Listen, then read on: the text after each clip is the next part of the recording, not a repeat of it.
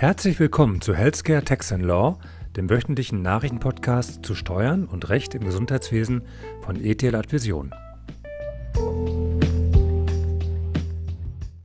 In der heutigen Ausgabe möchte ich über einen Beschluss des LSG Schleswig-Holstein sprechen, in dem es um eine Zulassungsentziehung aus gesundheitlichen Gründen ging. Beginnen wird aber meine Kollegin Janine Peine, die über die Einkommenssteuerbefreiung für Photovoltaikanlagen berichten wird. Janine, es gibt ein aktuelles BMF-Schreiben zur Einkommenssteuerbefreiung von Photovoltaikanlagen, von dem du heute berichten möchtest. Ja, genau so ist es, Katrin. Vielen Dank. Denn durch die rückwirkende, ab dem Jahr 2022 eingeführte Einkommensteuerbefreiung für Einnahmen und Entnahmen im Zusammenhang mit dem Betrieb einer begünstigten Photovoltaikanlage sind etliche Fragen aufgetreten, die mit dem jetzt erschienenen BMF-Schreiben aufgegriffen wurden. Doch zuerst erläutere ich nochmal, für welche Anlagen diese Steuerbefreiung denn gilt. Ja, Einnahmen und Entnahmen aus dem Betrieb von begünstigten Photovoltaikanlagen bleiben rückwirkend ab dem Jahr 2022 einkommensteuerfrei und zwar ganz automatisch Kraftgesetz und nicht erst bei einem Antrag auf Einstufung als Liebhaberei, wie es bisher gewesen ist. Diese Einkommensteuerbefreiung wurde in Paragraph 3 Nummer 72 Einkommensteuergesetz geregelt. Sie ist anzuwenden auf alle Photovoltaikanlagen, die folgende Merkmale erfüllen. Als erstes muss man auf die Art des Gebäudes schauen, wo die Photovoltaikanlage installiert ist. Die Befreiung gilt nämlich für Einfamilienhäuser, Wohnzwecken dienenden Zwei- und Mehrfamilienhäusern, gemischt genutzte Immobilien, nicht Wohnzwecken dienenden Gebäuden und Gewerbeimmobilien mit mehreren Gewerbeeinheiten.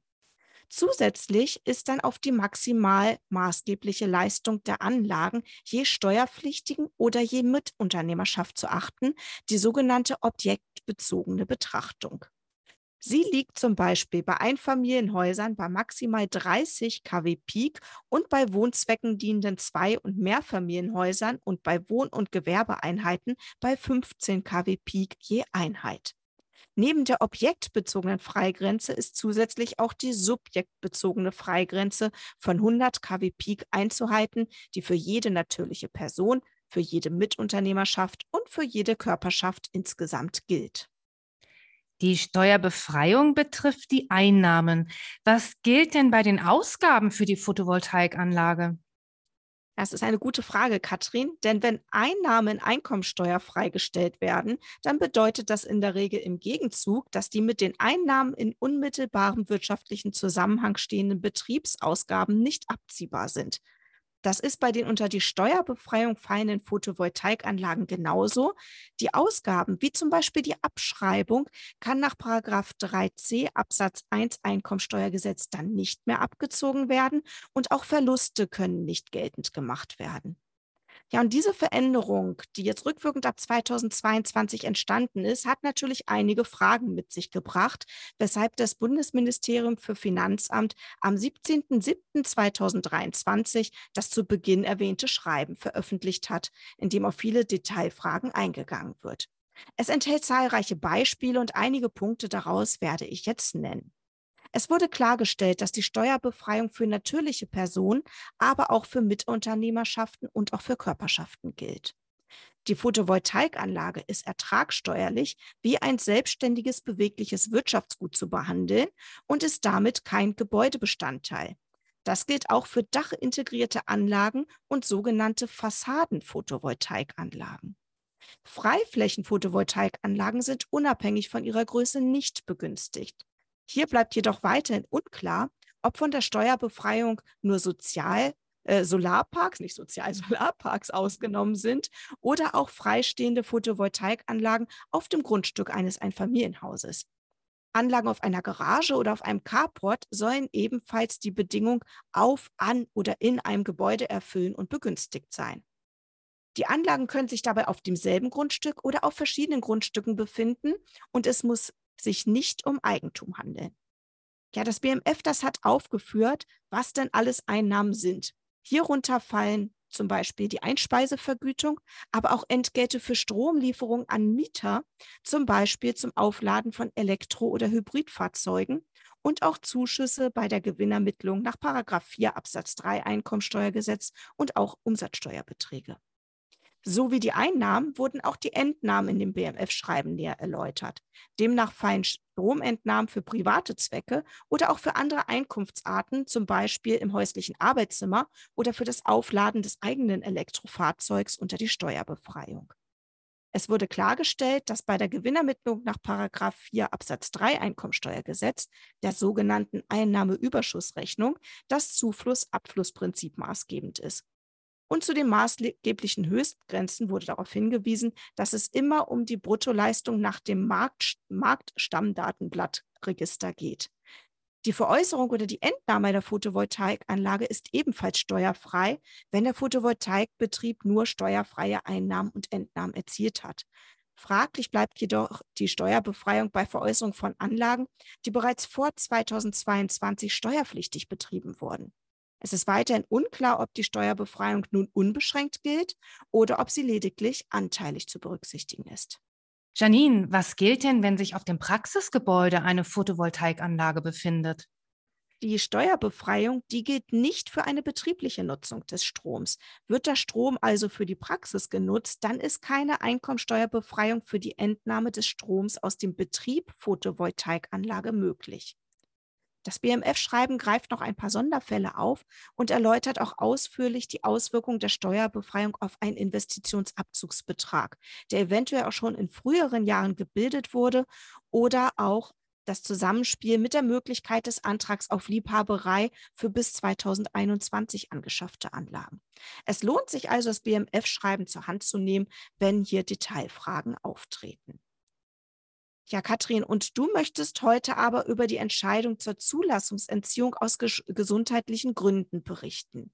Was hat denn dort das Gericht entschieden? Ja, ich möchte, vielen Dank, Janine. Ich möchte, wie angekündigt, berichten über einen Beschluss des LSG Schleswig-Holstein von Ende letzten Jahres zum Thema Zulassungsentziehung aus gesundheitlichen Gründen. Das Thema wird grundsätzlich, zumindest in meiner Wahrnehmung, doch häufiger relevant, als man es vielleicht auf den ersten Blick vermuten könnte. In dem der Entscheidung zugrunde liegenden Sachverhalt gab es aber eine Besonderheit, die ich hier gerne zum Anlass nehmen möchte, über die Entscheidung des LSG zu berichten. Das Gericht hat entschieden, dass der Entzug einer Zulassung zur vertragsärztlichen Versorgung aus gesundheitlichen Gründen sowie die Anordnung des Sofortvollzugs dieser Entscheidung als Eingriff in die Berufsfreiheit voraussetzt, dass der Gesundheitszustand des Vertragsarztes durch ärztliche Befund- und Behandlungsberichte dokumentiert oder durch ein Gutachten im Sinne von 21 Ärzte ZV festgestellt wird. Allein die Einschätzungen der ärztlichen Mitglieder des Zulassungsausschusses reichen in der Regel nicht aus. Die Ausschüsse sind ja Gremien der gemeinsamen Selbstverwaltung und setzen sich paritätisch aus Vertretern der Ärzteschaft und Vertretern der Landesverbände der Krankenkassen zusammen. Und in dem entschiedenen Fall sah der Zulassungsausschuss sich aufgrund seiner Zusammensetzung als fachlich geeignet an, über die Ungeeignetheit des Vertragsarztes nach 21 der Zulassungsverordnung Ärzte zu entscheiden. In dem zu entscheidenden Sachverhalt hat der Zulassungsausschuss einen seit 1977 als praktischen Arzt zugelassenen Vertragsarzt um Stellungnahme gebeten, zu berichten, nach denen dieser ohne Anamnese und ärztliche Untersuchung Impfbefreiung ausgestellt haben und auch bereits staatsanwaltliche Ermittlungen eingeleitet worden sein sollen. Die KV ist aufmerksam geworden, weil der Vertragsarzt im ersten Quartal 2022 einen ungewöhnlich hohen Anteil von Patienten, es waren 4.741 von insgesamt 6.028 Patienten als Neupatienten gekennzeichnet hat, von denen 4.413 Patienten mit der gesicherten Diagnose F41.1, die generalisierte Angststörung, kodiert worden seien. Darüber hinaus kursierte ein Presseartikel, nachdem Atteste zur Befreiung von der Impfpflicht ohne Anamnese und Untersuchung den Patienten ausgehändigt worden sein sollen. Dies hier vorliegt mit der Besonderheit, dass die Atteste bereits unterschrieben im Arztzimmer zur Übergabe an den jeweiligen Patienten vorlagen, wenn dieser die Praxis jeweils erst aufsuchte. Stand also der Vorwurf der Ausstellung von Gefälligkeitsattesten im Raum. Es wurde ein Verfahren auf Entziehung der Zulassung wegen gröblichen Pflichtenverstoßes eingeleitet. Die Zulassung wurde dem Vertragsarzt mit sofortiger Wirkung entzogen und es wurde der Sofortvollzug der Entscheidung angeordnet. In der Begründung wurde unter anderem darauf verwiesen, dass der Vertragsarzt die Ausstellung dieser Gefälligkeitsatteste zugegeben und diese auch noch zur Abrechnung gebracht habe. Darüber hinaus hat er bestätigt, an Parkinson erkrankt zu sein. Der Zulassungsausschuss ist zu der Feststellung gelangt, dass der Vertragsarzt bereits so schwer an Parkinson erkrankt sei, dass er sich freiwillig einer Fahrtauglichkeitsprüfung unterziehen sollte und darüber hinaus den Belastungen einer hausärztlichen Tätigkeit nicht gewachsen sei und im Ergebnis als ungeeignet zur Ausübung der vertragsärztlichen Tätigkeit nach 21 anzusehen sei.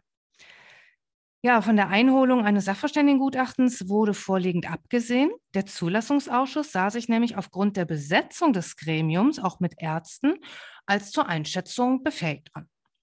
Katrin, jetzt muss ich dich aber mal fragen, hat dich diese Entscheidung verwundert? Ja, Janine, die Entscheidung selbst nicht. Die Vorgehensweise des befassten Zulassungsausschusses hat dann aber schon verwundert, zumal es Rechtsprechung zu dem Thema gibt, dass die Zulassungsgremien sich nicht auf eine besondere Sachkunde berufen können und es sich bei der Ungeeignetheit um einen ja, gerichtlich voll überprüfbaren, unbestimmten Rechtsbegriff handelt und die Zulassungsgremien gerade nicht über einen Be Beurteilungsspielraum verfügen.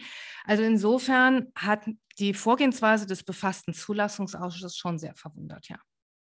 Ja, vielen Dank, Katrin. Eine gute Ergänzung zu unserem Podcast Healthcare Tax and Law ist der wöchentliche gesundheitspolitische Podcast Einblick von Berlin Chemie.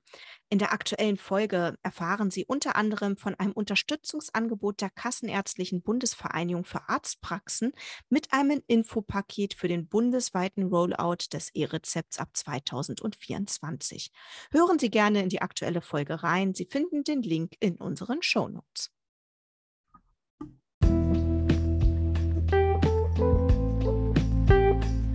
Hat Ihnen die Folge gefallen? Dann lassen Sie gerne eine Bewertung da und empfehlen Sie uns weiter.